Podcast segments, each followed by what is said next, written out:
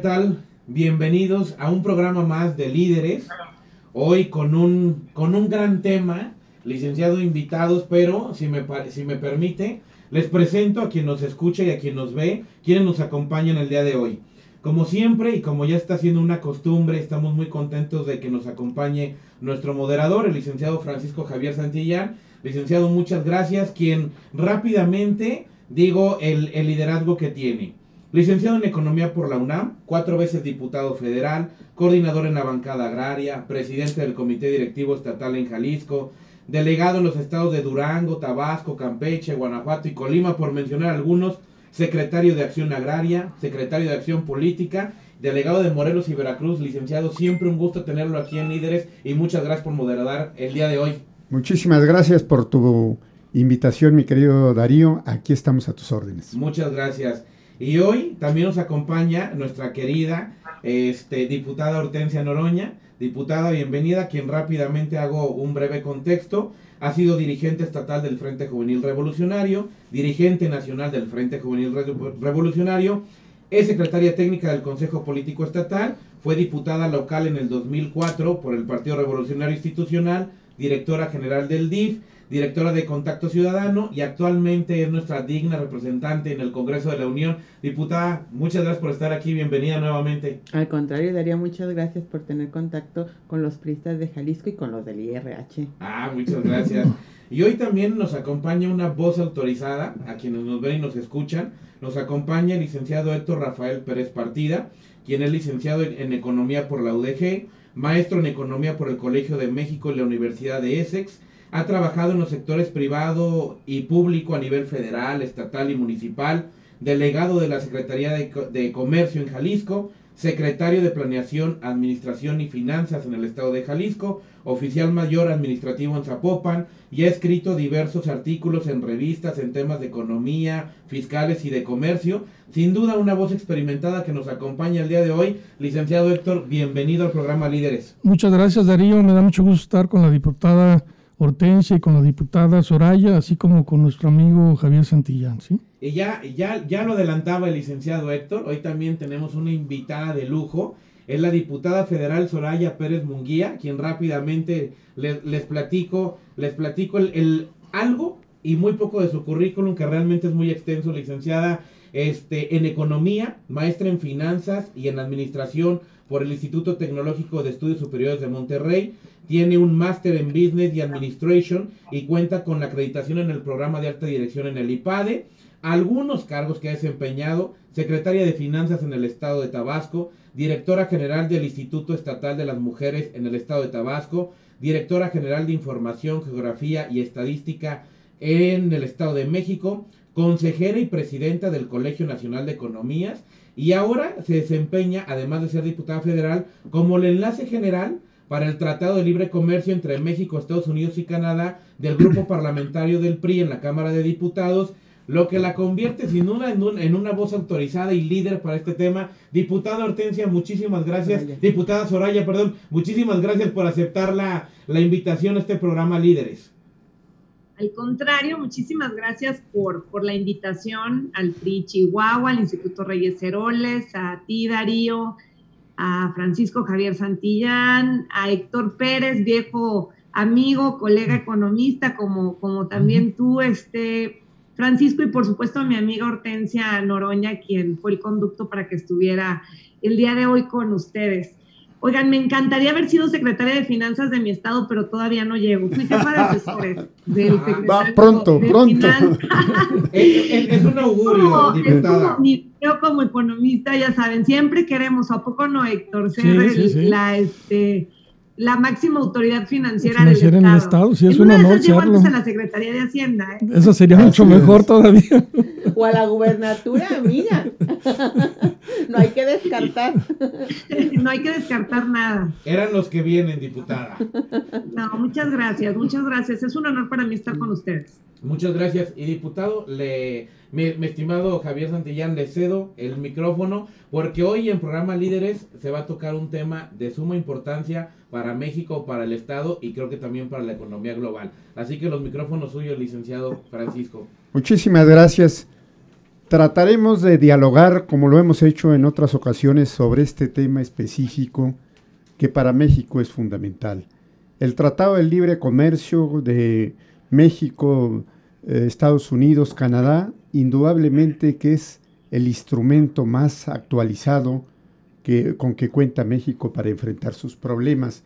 Sin embargo, debemos de analizar que esta es la segunda etapa de un tratado de libre comercio que duró 26 años, que se constituyó a iniciativa de México en el momento en que el mundo estaba eh, reagrupándose para enfrentar la dinámica del futuro, donde después de la caída del muro de Berlín en um, Europa, los países europeos empezaban a agruparse. México tuvo la intención primero de buscar en la diversidad del mercado mundial encontrar su salida, habiendo liberado uh, su economía a través de su eh, incorporación al GATT y posteriormente y después de estar viendo lo que pasaba en el mundo, se determinó buscar la incorporación formal ante lo que ha significado Norteamérica. Indudablemente que fue un éxito para, para el país, una decisión gubernamental que durante mucho tiempo fue muy cuestionada. Muy cuestionada por la propia eh, izquierda en aquel tiempo, porque eh, teníamos una serie de planteamientos en relación con lo que significaba en uh, aquel lenguaje el imperio americano y romper esa cuestión ideológica no fue fácil, sin embargo, se logró en 1994 uh, finalmente que se firmara el Tratado de Libre Comercio. Hoy, 26 años después, tenemos que volver a analizar este, este convenio, pero con, por características y situaciones diferentes, porque durante la campaña presidencial anterior en Estados Unidos se convirtió el Tratado de Libre Comercio en uno de los eh, ejes centrales de la campaña de elección del presidente Trump.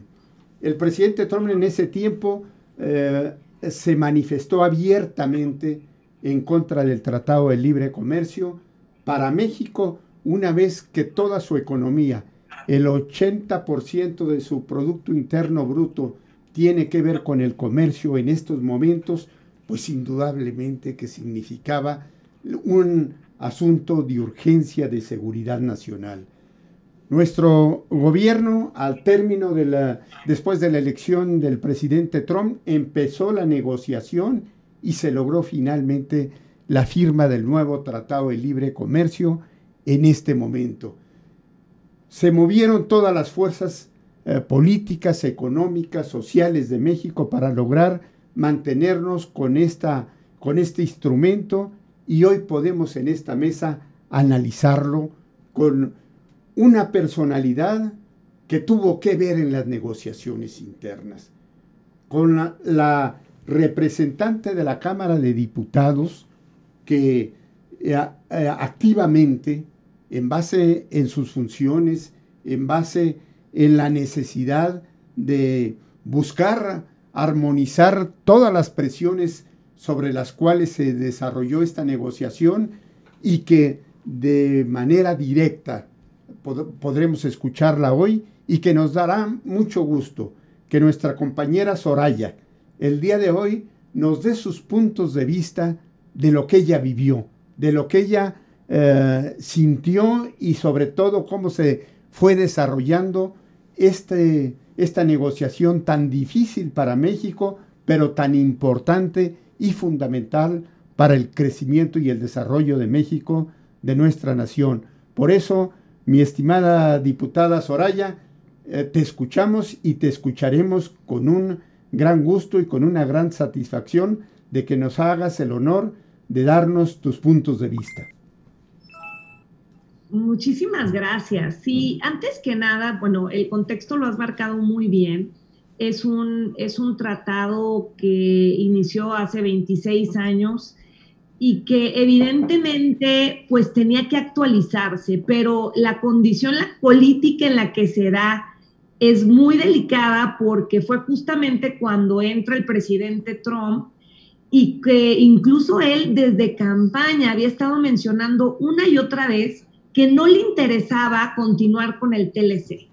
Esto se junta, digamos, con la última fase del gobierno federal anterior y es la razón por, por la cual, la verdad, se intensifican muchísimo las negociaciones con el objeto de rescatar el tratado, porque efectivamente cuando iniciamos en 1994, pues las condiciones de México eran distintas, había como mucha este, desconfianza sobre si realmente nos iba a beneficiar, pero la realidad es que hoy la región de Norteamérica es una región sumamente competitiva.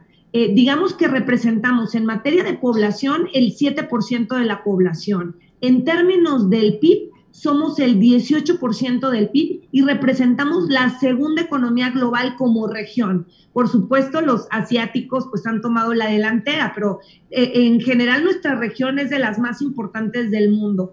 En materia de inversión extranjera directa, concentramos el 23% de la inversión extranjera directa. Somos el primer receptor como región Norteamérica de toda la inversión extranjera del mundo. Y en materia de comercio, pues concentramos el 16% del comercio y como bloque de nuevo somos el segundo exportador a nivel mundial. O sea, la región hoy es sumamente importante y de ahí la prioridad de mantener este bloque y mantener la ventaja, porque ¿qué es un TLC? A veces la, primera pregunta me hacen, pero ¿por qué es importante el TLC? Porque este tratado lo que hace es que mantengamos el cero arancel entre todos los productos que son originarios de la región. Fuera del TLC, pues están los países que participan en la Organización Mundial de Comercio, hay ciertos aranceles ahí, y fuera de la OMC, pues cada país impone sus propios aranceles, pero la realidad es que el que haya cero arancel a estas ciertas cadenas que están establecidas en el TLC anteriormente, ahora con el acuerdo modificatorio en el TEMEC, nos permiten que hayan incentivos muy fuertes para que haya un tráfico de productos eh, muy importante, hay un comercio muy importante entre esta región, cuyo destino a veces pues también está fuera de la región, pero el tema es que se produzca y que genera empleos y que genera inversión dentro de esta eh, importante región. Ahora, cuando inician las negociaciones y luego le toca otra partecita al, al gobierno ya de entrante de México, al presidente López Obrador, pues todavía estábamos con la duda sobre si iba a jalar o no iba a jalar. Y en ese momento todavía creíamos que era un importante acelerador de la economía. Pero 2019, recordarán, fue un año tremendamente malo en, en México. Eh, se tomaron muy malas decisiones en materia económica interna. O sea, teníamos el TLC en negociación, em, eh, pero, pero al, al, interior, ¿qué pasó? Les hago un recuento rapidísimo. El presupuesto de estados y municipios se cae, el presupuesto a la inversión se cae, el presupuesto del campo se cae, eh, empiezan estas llamadas de que no queremos inversión privada y empiezan a, pasar cosas como las que pasaron con la empresa este, cervecera en, Baja California o el tema de los acuerdos que empezó a lanzar la Secretaría de Energía para que no hubiera energías limpias, pasamos de ser de los primeros lugares en atracción de inversión eh, extranjera en México, ahora ya ni siquiera aparecemos. Entonces se empieza a complicar el 2019, se acaban los ahorros, eh, se dedican a entregar programas sociales que no está todavía aprobado, que, que realmente estén aportando al combate a la pobreza y al combate a la desigualdad, y se empeñan en mantener estos tres proyectos de inversión que no tienen ni pies ni cabeza. Hasta aquí no había ninguna crisis. 2019 teníamos todo para crecer, un nuevo modelo energético, todos los eh, primeros lugares en atracción de inversiones, éramos como el, el México, ¿no? Del siglo XXI. Y luego viene 2020 con la y, llega la pandemia. Y aparte nos llega con un sistema de salud totalmente volteado porque eh, decidieron desaparecer el seguro popular y moverse al, al INSABI, que a la fecha no tiene ni siquiera reglas de operación. Entonces, hoy estamos atravesando una crisis de salud que es, que es, tremenda porque finalmente lo más importante y la obligación de todo Estado mexicano es proteger a toda costa la salud de los mexicanos y al mismo tiempo estamos con una crisis económica derivada de la misma pandemia, porque la pandemia lo que ha traído, esta pandemia en particular ha traído una parálisis del comercio, de la actividad económica, que si la sumas a lo que ya había pasado en el 2019, pues es el caldo perfecto para el desastre. Eh, entonces, ese es el 2020. Entonces, por eso es que cuando llegan y se empiezan a cerrar los temas, se acuerdan y la entrada en vigor ya estaba pues a días, el, el primero de julio de este año entra en vigor el acuerdo modificatorio ahora TEMEC y mm, y pues nosotros lo vemos como un área de enorme oportunidad, ya no nada más como motores importantes de crecimiento económico, sino como el último motor que nos va a permitir pues recuperar algo de actividad económica en medio de esta crisis de salud económica e institucional desde mi punto de vista en la que está sumergido el gobierno mexicano. De una enorme importancia de, pues de, darle todo el peso a la negociación del, tratado. Y además eh, empezó a haber una presión muy fuerte que si quieren este, podemos abordar con más detalle en, en unos momentos más sobre qué leyes secundarias eran las prioritarias que tenían que transformarse en este primer momento, digamos antes del primero de julio, y si íbamos o no a sesionar en la Cámara de Diputados para asegurar que estas, eh, esta armonización de nuestra legislación local se diera eh, de manera paralela a la entrada en vigor del Tratado de Libre Comercio. Desde mi punto de vista, y les adelanto, yo fui una de las diputadas que siempre pugnó porque era tiempo de ir a sesionar en la Cámara siempre y cuando los temas fueran para combatir la crisis que vivíamos en materia de salud o para combatir o eh, autorizar, aprobar algunos mecanismos que protegieran la economía familiar, la protección de los empleos, que eh, dicho sea de paso, hemos perdido 12 millones de empleos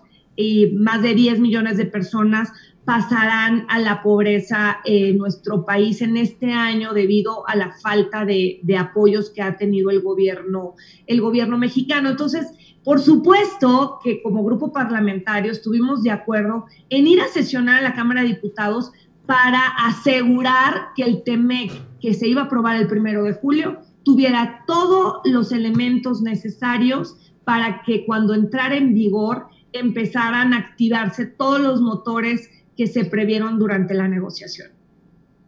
Soraya, quisiéramos que, nos platicaras por qué es muy importante el que este mecanismo del Tratado de Libre Comercio, ahora TEMEC, se mantenga sólido porque de cara a la economía hoy mundial que estamos viviendo y que es una realidad, México se quiera sustraer o quiere entrarle, pero es una realidad económica que ahora se vive, como México puede seguir, a pesar de todas esas decisiones equivocadas que ha tomado el gobierno federal, cómo podemos seguir siendo un referente en la economía mundial. Y creo que este tipo de tratados son los que nos permite que ese pequeño hilo de confianza que tengan otros inversionistas se puede mantener, porque con, con decisiones tan complicadas como fue lo del aeropuerto, lo de la cervecera, que deja a muchos inversionistas en un estado prácticamente de indefensión, porque ahora acuerdos que ya se habían firmado se levantan por medio de una encuesta, pues a lo mejor la inversión eh, se, se, ve preocupante y los inversionistas extranjeros pues están preocupados de querer seguir invirtiendo en nuestro país. Y no podemos nosotros aislarnos a una simple economía interna. Totalmente, o sea, nosotros estamos poniendo todo lo que está de nuestra parte en el marco legislativo internacional, en este caso el tratado y las leyes secundarias, para que, para que se aproveche eh, eh, las ventajas comerciales de estar aliados, digamos, con dos importantes economías como son la americana y la canadiense.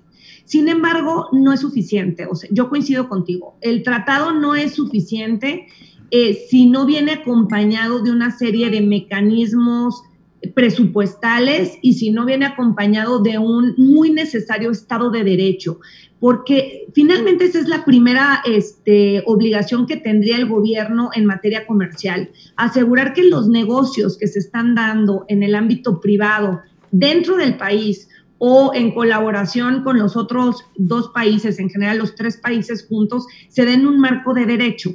Y eso es la única parte que le va a dar certeza y confianza a los inversionistas de seguirse estableciendo en México. Y vienen retos interesantísimos, porque, por ejemplo, una parte importante de la negociación, les platico, eh, fue cambiar los niveles de, de, que sean los productos originarios de México.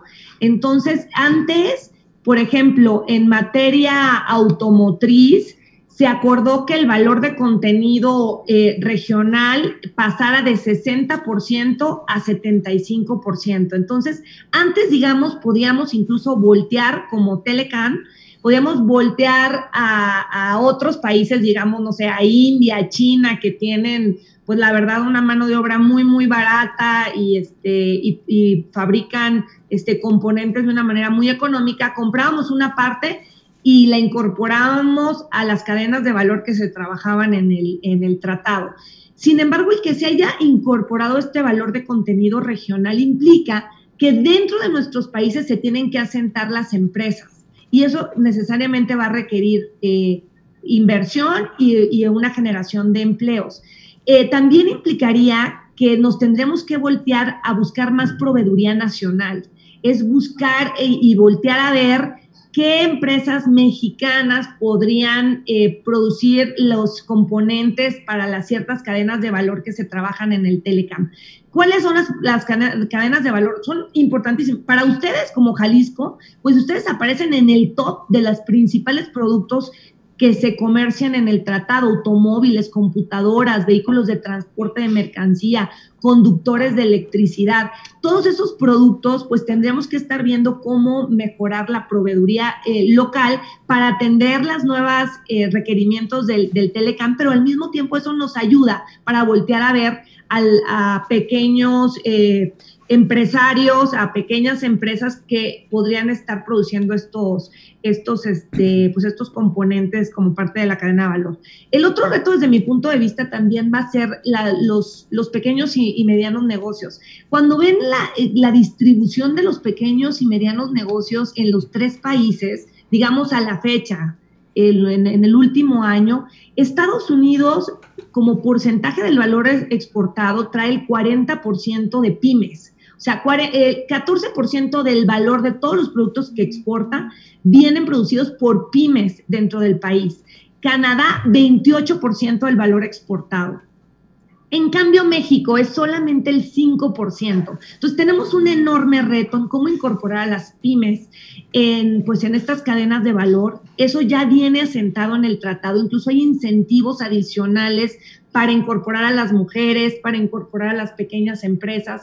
Entonces, ya es hora de que los gobiernos estatales, al menos, eh, y el gobierno federal también a través de la Secretaría de Economía, estuviera analizando y revisando cómo hacer que todas estas pymes que hoy están fuera del tratado se pudieran compactar y alinear de una manera más directa. Pero sí coincido contigo, el ambiente del Estado de Derecho, y eh, la falta de presupuesto para la infraestructura eh, que, que, ayuda en este caso, como puede ser la infraestructura carretera, la infraestructura de puertos fronterizos, de puertos marítimos, es vital para que un tratado pues realmente logre los objetos que debe de tener.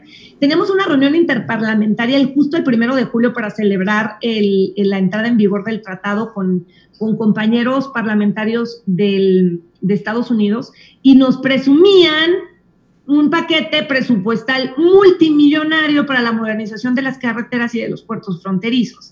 Y aquí lo que se está negociando, pues eh, por parte de Morena, es la desaparición de los fideicomisos, entre ellos fideicomisos que ayudan a la modernización aduanera. Entonces, digamos que esto efectivamente enciende motores, es un último, eh, una última oportunidad de recuperación económica en medio de la crisis, pero no va a ser suficiente si el gobierno no pone de su parte eh, para marcar otras prioridades y poder volver a ser de la región de Norteamérica y especialmente de México y de estados como Jalisco un imán para la atracción de inversiones y la generación de empleos. A ver, Soraya, tenemos que pensar que este tratado que finalmente se logró en México, gracias a esta participación tan activa de todos los segmentos de la sociedad, se logró eh, mantener un marco normativo que nos dé cierta certidumbre hacia adelante. Sin embargo, no modifica de alguna manera eh, que pudiera llegar a considerarse como la palanca única que puede garantizar el desarrollo si el país no hace su propio esfuerzo. Jalisco en el tratado anterior hizo un esfuerzo importante porque al último existe el marco normativo, pero si los actores no hacen su tarea, pues indudablemente que tenemos ahí, se pierden eh, las oportunidades, aun cuando en el tratado pasado lo habíamos logrado con mayores beneficios para el propio país, mayor amplitud. Hoy vamos con nuevas normatividades. Yo en este sentido le pediría al licenciado Héctor Pérez Partida que nos pudiera dar su punto de vista hasta dónde Jalisco con el Tratado de Libre Comercio anterior hizo los trabajos correspondientes para poder aprovechar todos los beneficios que representa un tratado de libre comercio con las características que hemos tenido en estos 26 años eh, eh, con el tratado anterior y hasta dónde estaríamos en condiciones de poder enfrentar también esta nueva normatividad que nos va a llegar a tocar temas tan específicos como es todo el marco laboral. Jalisco es uno de los estados que tiene indudablemente una eh, infraestructura que lo lleva a tener una fuerza de trabajo muy importante y ha hecho cosas muy relevantes, pero ¿hasta dónde estamos preparados para enfrentar los nuevos retos, sector? Sí, mira, en lo que se refiere al Tratado de Libre Comercio, que como señalaron, eh, tuvo una vigencia de 26 años, en ese periodo México tuvo una balanza comercial positiva en 25 años. El único año en que tuvo un balance negativo fue el primer año de entrada en vigor. Con Canadá en 12 ocasiones tuvo una balanza negativa, es decir, hubo 14 años en donde la balanza comercial con Canadá fue positiva para México. Eh, el valor del comercio de México con la región de Norteamérica, o sea, representa el 66% de todo su comercio internacional. ¿sí? Eh, les puedo comentar que el TLC fue muy benéfico para México. Eh, porque las exportaciones hacia Estados Unidos crecieron 618% en ese periodo y hacia Canadá crecieron 842%, ¿sí? mientras que las importaciones provenientes de Estados Unidos crecieron en un 275% y de Canadá en un 507%. Es decir, México en general tuvo un comercio internacional con saldo favorable a la nación. Por eso fue que Trump insistía en que no le convenía a Estados Unidos. ¿sí? Ahora, ¿cuáles son los retos? Lo que comentamos. Eh, este nuevo tratado trae capítulos importantes en materia laboral. Antes venía como un anexo, ahora viene un capítulo específico. En materia de comercio digital también. Y en lo que se refiere a la industria automotriz, que es muy importante para, para el país, en lo que se refiere a la industria automotriz, eh, México destina el 85% de sus exportaciones de autos y camiones a Estados Unidos y Canadá. Es decir, la mayor parte va a dar Estados Unidos y Canadá.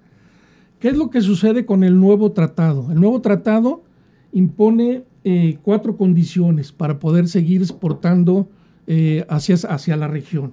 El primero, como señalaba la diputada Soraya, eh, que el 75% provenga del contenido, provenga de, de, Norteamérica, es decir, de cualquiera de los tres países. ¿sí? Antes era del 62.5%, así le subieron un poquito más.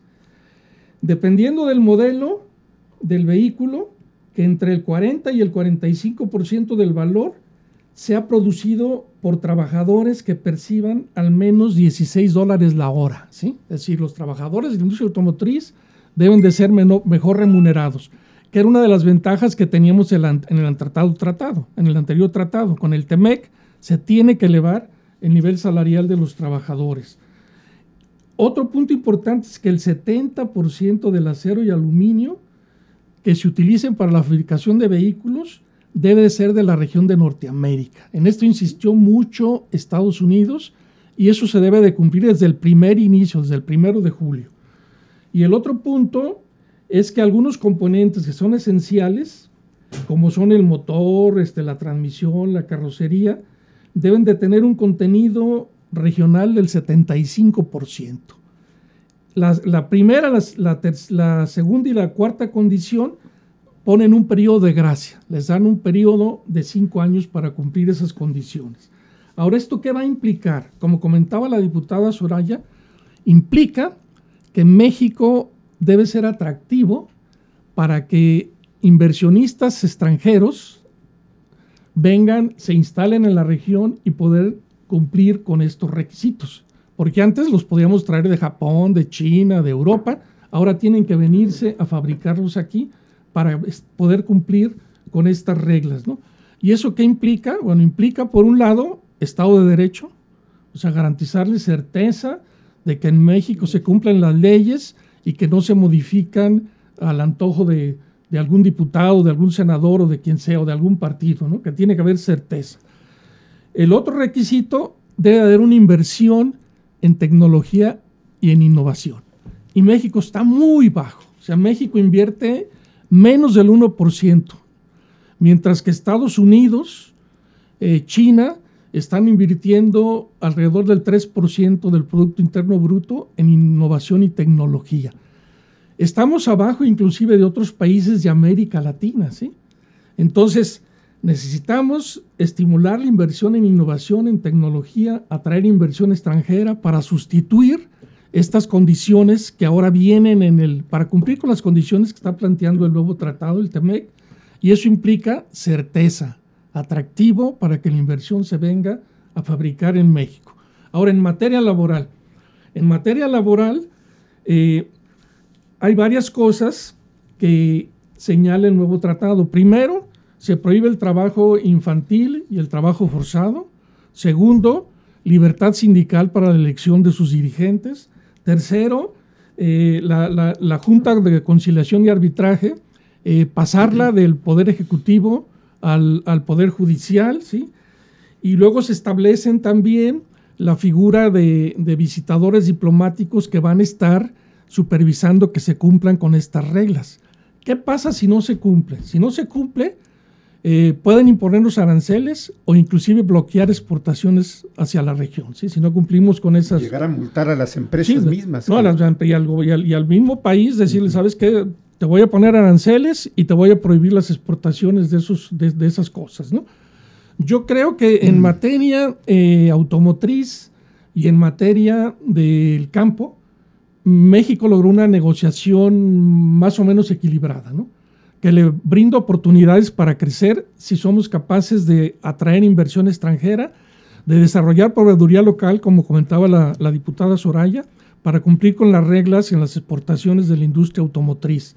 En materia agrícola, eh, muchos sectores salen beneficiados. En el caso de Jalisco, el tequila, por ejemplo, la cerveza, lo que tiene que ver con los frutos rojos, berries, todo eso.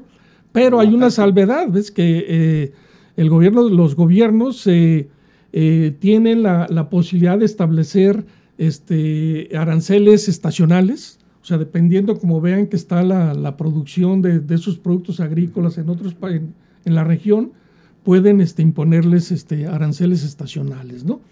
Otro punto también importante eh, que me gustaría que lo comentara la, la diputada Soraya tiene que ver con un capítulo especial donde a México se le reconoce la soberanía en materia energética. ¿sí? Y esto es importante porque la negociación se cerró el 30 de noviembre, ¿no? Es decir, fue una negociación que se hizo en la administración pasada. Fue una negociación difícil, como lo señala la diputada Soraya. Hubo que ceder en algunas cosas y obtener otros beneficios, pero le brinda oportunidades a México si somos capaces de transformar al país aprovechando esta certeza que nos da este nuevo TEMEC, que tendrá una vigencia de seis años con la posibilidad de renovarse dentro de seis años por otros 16 años más también. Entonces creo que, que las reglas están ya establecidas, fue una negociación, una negociación compleja que la cerraron el 30 de noviembre, están todavía, creo que ya aprobaron la, la, la, reforma laboral, ¿no? Para cumplir con estas, con estos requisitos en esta, en, en, este, en, esta, en esta administración, como diputada, como señalaba la diputada Soraya, tuvieron que estar insistiendo para que se tratara ese tema. Y finalmente, pues entró ya en vigor a partir del primero de, de julio de este año. A Jalisco le puede ir bien si se invierte en tecnología, si se atrae inversión extranjera en todo lo que tiene que ver con componentes de la industria electrónica y si se promueve eh, todo el campo en lo que tiene que ver con el tequila, que ha, estado creciendo bien, y toda la industria de berries. O sea, creo que sí abre oportunidades y en materia laboral hay que cuidar el tema en la industria automotriz del salario de 16 dólares por, por hora para los trabajadores Afortunadamente se permite que dentro que esos trabajadores no necesariamente estén directamente en las líneas de producción, sino que se pueden, pueden ser personal, digamos, que coordine o que tenga niveles superiores a la línea de producción para cumplir ese requisito del 40 y el 45% de trabajadores que ganen 16 dólares por hora. ¿no? Eh, diputada, este tratado finalmente se presenta en un momento donde se ha polarizado en el mundo el comercio, donde para México puede ser uh, muy determinante el contar con este marco si estamos en condiciones de aprovechar esta contradicción que se presenta entre China y Estados Unidos. Podemos llegar a tener posibilidades de sustituir a la producción china en muchas cosas de abastecimiento hacia Estados Unidos.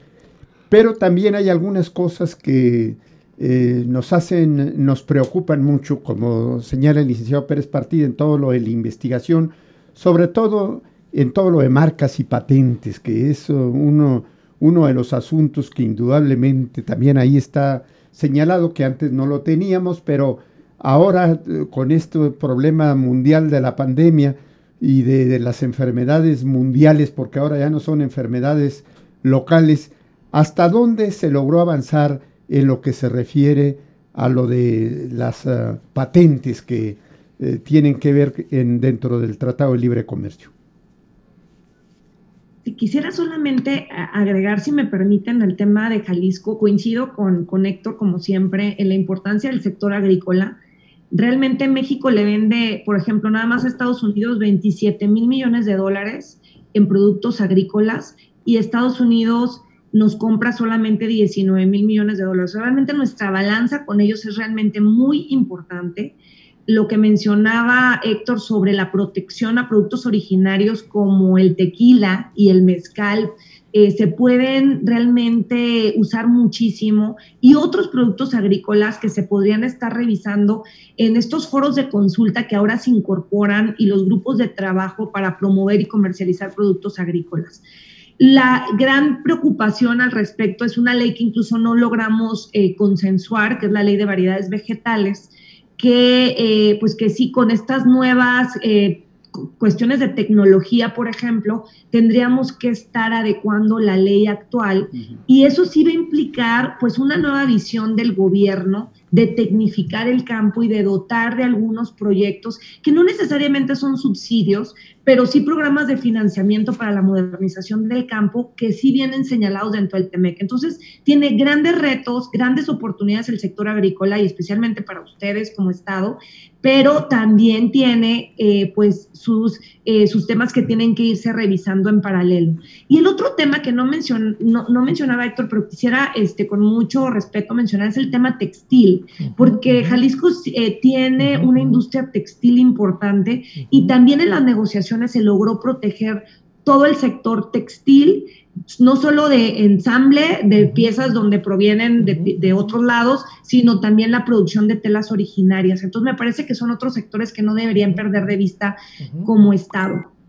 En el tema de patentes, quiero decirles que efectivamente me, pues son temas que quedaron en el, en el tintero se, lograron eh, armonizar eh, varias leyes, la ley de, propiedad industrial, la ley de derechos de autor, la ley de infraestructura de la calidad que sustituye la ley de normalización eh, que antes se tenía, em, el, código penal para tener ciertos, ciertas sanciones en materia de derechos de autor sin embargo, justamente en la de propiedad industrial, efectivamente quedaron algunos temas que a mí incluso me preocuparon, lo manifestamos en, en tribuna.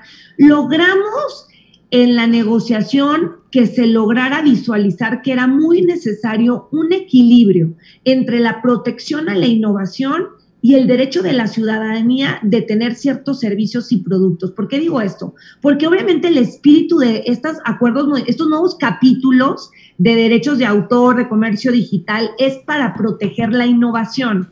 Pero cuando proteges la innovación, pues estas marcas que desarrollan estos productos que pueden ser también tecnológicos, computadoras, teléfonos, pues tienen ciertas ventajas económicas digámoslo así. Y en el tema de las patentes farmacéuticas, pues es exactamente lo mismo. Si tú sobreproteges la innovación, eh, la contraparte es que la ciudadanía pues nunca tiene acceso a medicamentos baratos porque durante los periodos de protección a la innovación o protección de las patentes, pues ellos ponen los precios de, eh, los productos. Y está comprobado que, digamos, en el caso de las farmacéuticas, cuando entra un producto eh, cuando empieza un producto a ser genérico, baja desde el 30 hasta el 60%.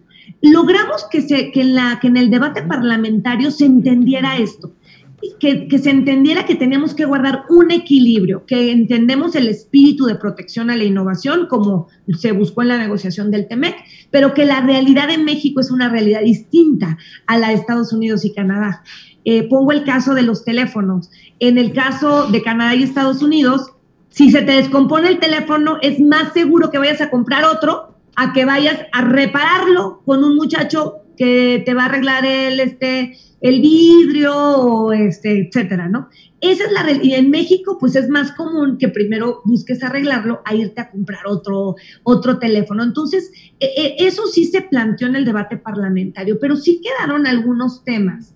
Eh, eh, les platico eh, una cosa que se llama sistema de vinculación, que es la posibilidad de que se sobreproteja patentes que no nada más son de ingrediente activo, sino que puedan ser un poquito más generales. A diferencia de Estados Unidos, que las patentes ahí que se protegen son solamente los ingredientes activos, pero se hacen una variación pues en ese caso, pues ya no se considera una innovación y por tanto no se protege. Ese tema quedó muy abierto en la legislación mexicana y tenemos la obligación de seguir incorporando eh, iniciativas para seguir poniendo este tema en la palestra, porque cada día que pasa que no entra un genérico, eh, efectivamente ganan las farmacéuticas, las grandes farmacéuticas, pero perdemos todos los mexicanos. Y en un contexto, como tú lo mencionas, de salud tan crítico, de, crisis sanitaria, pues lo que requerimos es medicinas más baratas. Yo les ponía en tribuna el ejemplo del cáncer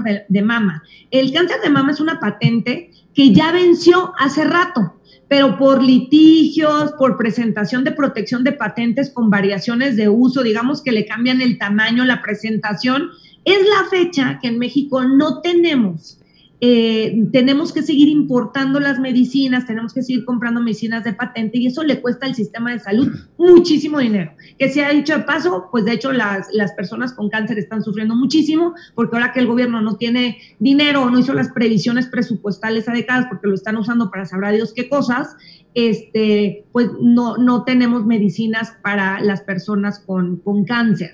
Eh, esa problemática se tiene que resolver, me parece que nos puede afectar. El otro tema son la excesiva protección de derechos de autor en temas de computación, en temas de telefonía, eh, afortunadamente, pues hay varias iniciativas ahí cocinándose, muchas incluso eh, de, nuestro grupo parlamentario, para por lo pronto evitar que vayan a la cárcel quienes te arreglen el celular o quienes te... Eh, pues te ayuden como usuario del teléfono, de la computadora, pues a salir adelante. Imagínate ahorita en plena pandemia, lo que más usamos son las computadoras y los teléfonos. Y si no tienes dinero, no estás eh, generando las mismas fuentes de ingreso, pues es una herramienta vital.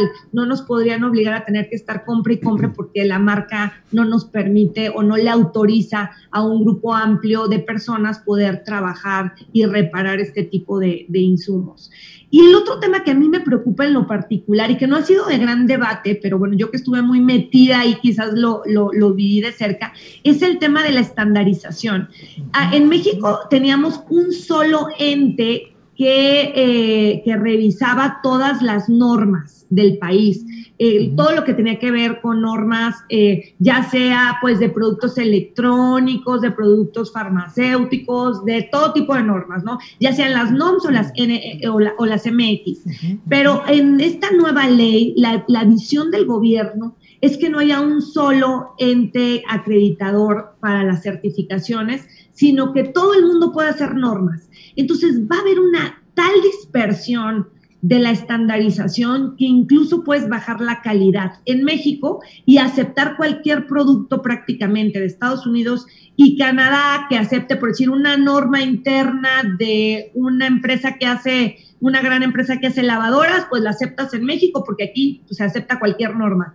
Pero de aquí para allá no nos van a aceptar nuestras normas patitos, porque allá sí nos van a pedir que estén acreditadas con organismos internacionales o bajo los protocolos de las certificaciones internacionales. Este tema no sabes cómo lo debatimos, pero la autoridad este, nacional, la Secretaría de Economía, completamente cerrado en el tema. Vamos a seguir viendo cómo evoluciona. Lo que es una realidad es que el partir del primero de julio y con la implementación de la legislación secundaria que autorizamos en la Cámara de, Senadores y luego en diputados, apenas digamos es el primer paso.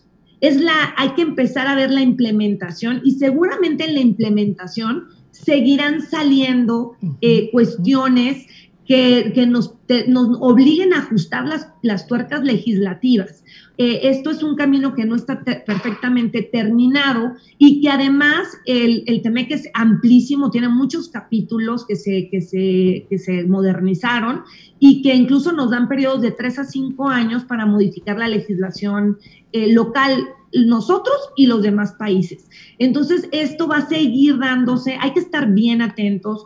Ustedes, como vinculación con la sociedad y con el sector empresarial, yo siempre les recomiendo que estén muy atentos y que sean los vínculos a través de sus diputadas federales, como en este caso Hortensia, para que puedas entrar en contacto con las empresas que se topen con algún problema en la implementación de la legislación secundaria o de los, del acuerdo modificatorio y podamos ir a los grupos de trabajo que ya están implementados, ir a las, a las reuniones técnicas y plantear estas problemáticas y que se puedan seguir discutiendo en las mesas de negociación. Eso me parece que no lo deberíamos soltar, por lo menos en todo este primer periodo que es pues de, de, ver cómo están resultando estas nuevas reglas, estas nuevas modificaciones que se le hicieron al tratado. Y para cuidar por lo menos este instrumento, ¿no? Como bien lo señala la diputada, que está iniciando y cuidar que sea realmente algo que nos permita seguir siendo competitivos a nivel internacional y proteger un poco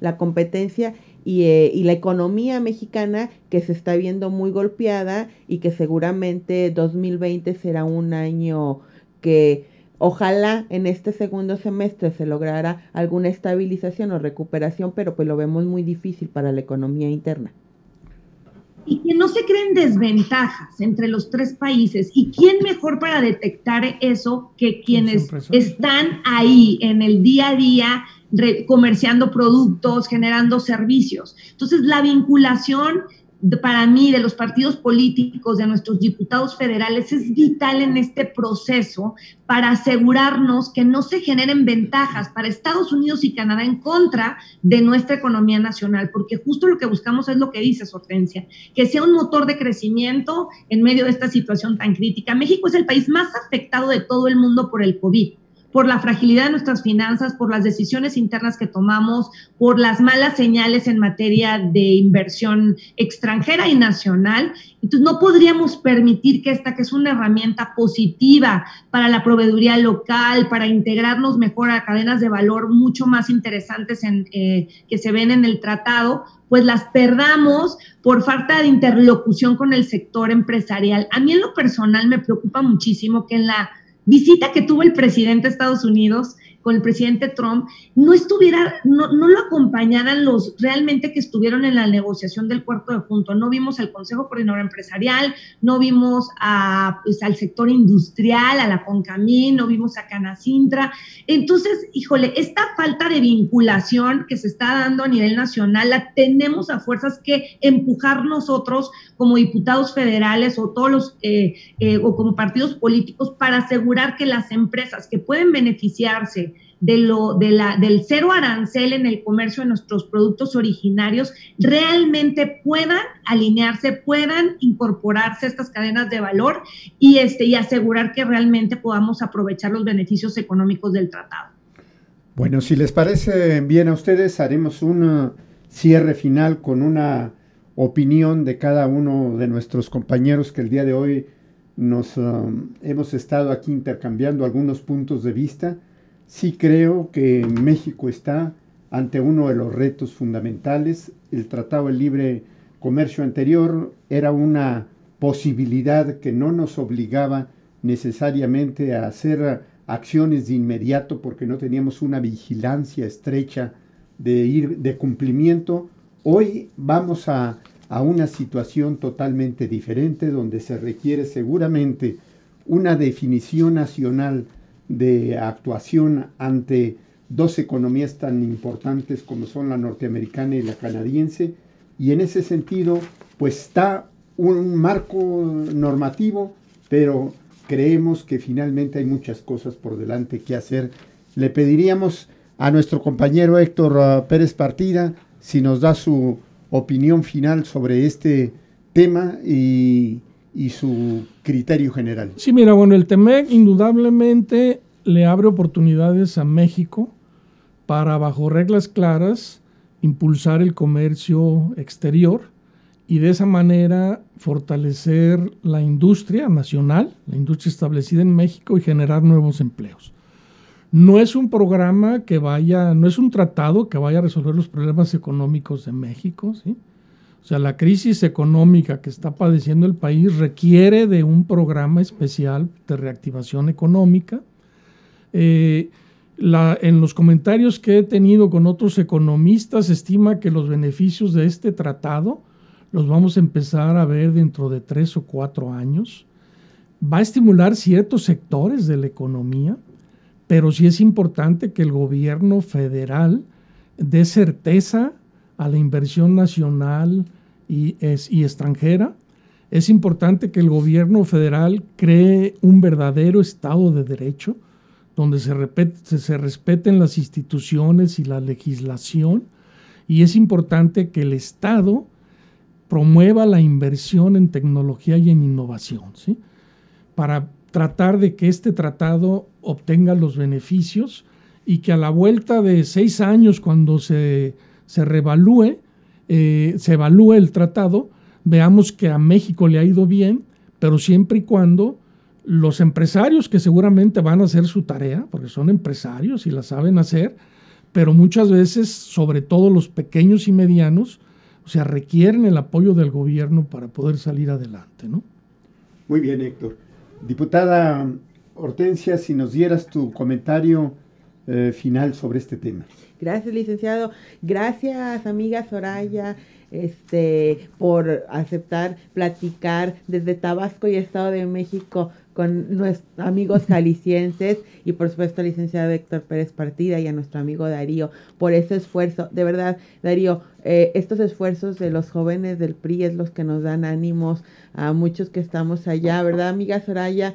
Que a veces esos debates uno siente que son estériles, pero es por eso a mí me gusta regresar tanto a mi tierra, porque acá regreso y veo ese ánimo de los jóvenes como Darío, ese ímpetu, y digo, vale la pena esas desveladas y esos enojos y esas bilis que nos hacen derramar allá algunas mayorías poco poco capaces de hacer políticas y de nada más imponer sus criterios.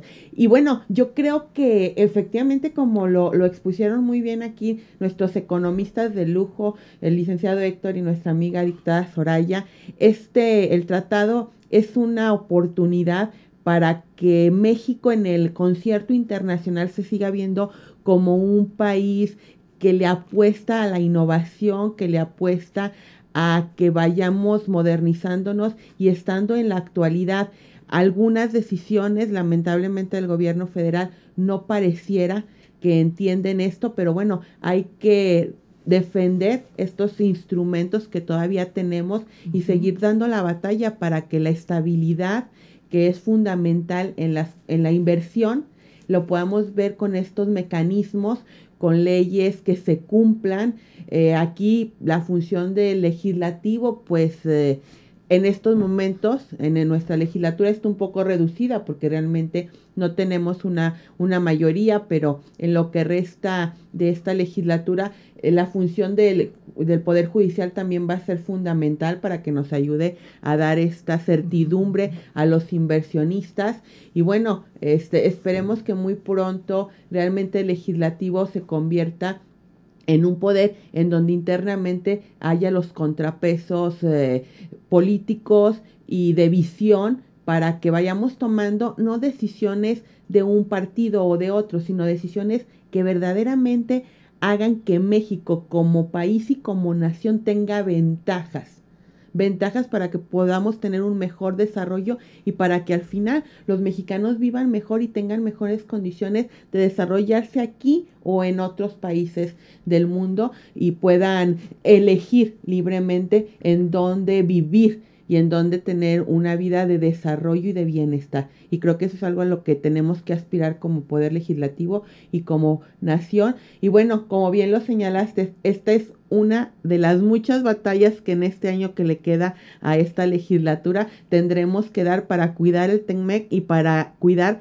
que además vaya avanzando en la línea que debe de ser y no nos lo destruyan como nos han destruido muchos instrumentos de avance que tenemos, teníamos en el país. Muchas gracias nuevamente amiga por haber aceptado esta invitación.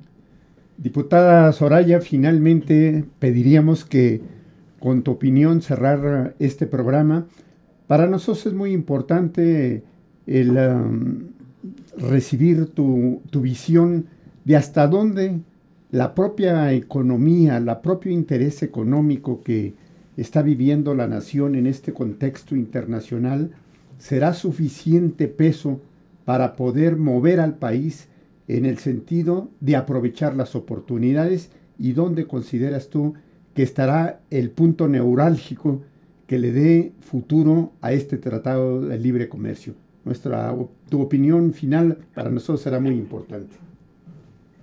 Muchísimas gracias. Antes que nada, de verdad, mi agradecimiento a ti, Francisco, a Héctor, que fue una delicia conversar con, contigo nuevamente, Héctor, con Hortensia, mil gracias por la invitación y acompañarnos, a Darío por ahí detrás eh, de cámaras. O sea, para mí el, el TEMEC es un verdadero mensaje positivo para generar confianza y certidumbre. Y creo que el objetivo que tenemos que tener todos es volver a posicionar a la región de Norteamérica, como lo mencionaba, y a México específicamente, como un referente internacional de libre comercio, como un verdadero imán para la atracción de inversiones y además como un polo, como ustedes lo han mencionado una y otra vez, para la innovación. Los retos van a ser enormes porque este es el primer paso y hay que meterle recursos, hay que meterle prioridad por parte del gobierno y se tienen que hacer muchísimas mesas de trabajo y de vinculación con el sector empresarial, el poder legislativo y el poder ejecutivo. Pero estamos puestos, yo creo que por parte del grupo parlamentario del PRI hemos manifestado pues nuestro interés por encender este motor económico, por ayudarle a las entidades federativas a que se sigan vinculando con estas cadenas de valor, que incluso hay entidades federativas que no se han podido vincular, que encuentren aquí una oportunidad para nuevos canales de proveeduría local, de incorporación de pequeñas y medianas empresas a, estas, a estos temas que hoy tienen cero arancel y que representan una enorme oportunidad económica en medio de esta dificilísima crisis sanitaria y económica, a mí me parece que tenemos que agarrarnos de estos elementos y no soltarlos. Muchísimas gracias, que Dios los bendiga y por favor cuídense mucho. Gracias, gracias, hasta luego. Muchas gracias, gracias a quienes nos, nos ven y nos escuchen. Les recordamos que por ahí se suscriban se suscriban al canal. Y por supuesto como bien lo menciona la diputada este Soraya y nuestra diputada Hortensia es un tema al que hay que darle seguimiento. Este, obviamente los seguramente los estaremos molestando diputada don Héctor muchas gracias por la invitación. Diputada Hortensia este es un tema que como compromiso creo que hay que darle seguimiento muy puntual y ya estaremos aquí en líderes con esa tarea. Muchas gracias nos vemos. Hasta luego. Gracias, hasta luego. Gracias, Orte, cuídate mucho. Gracias. gracias.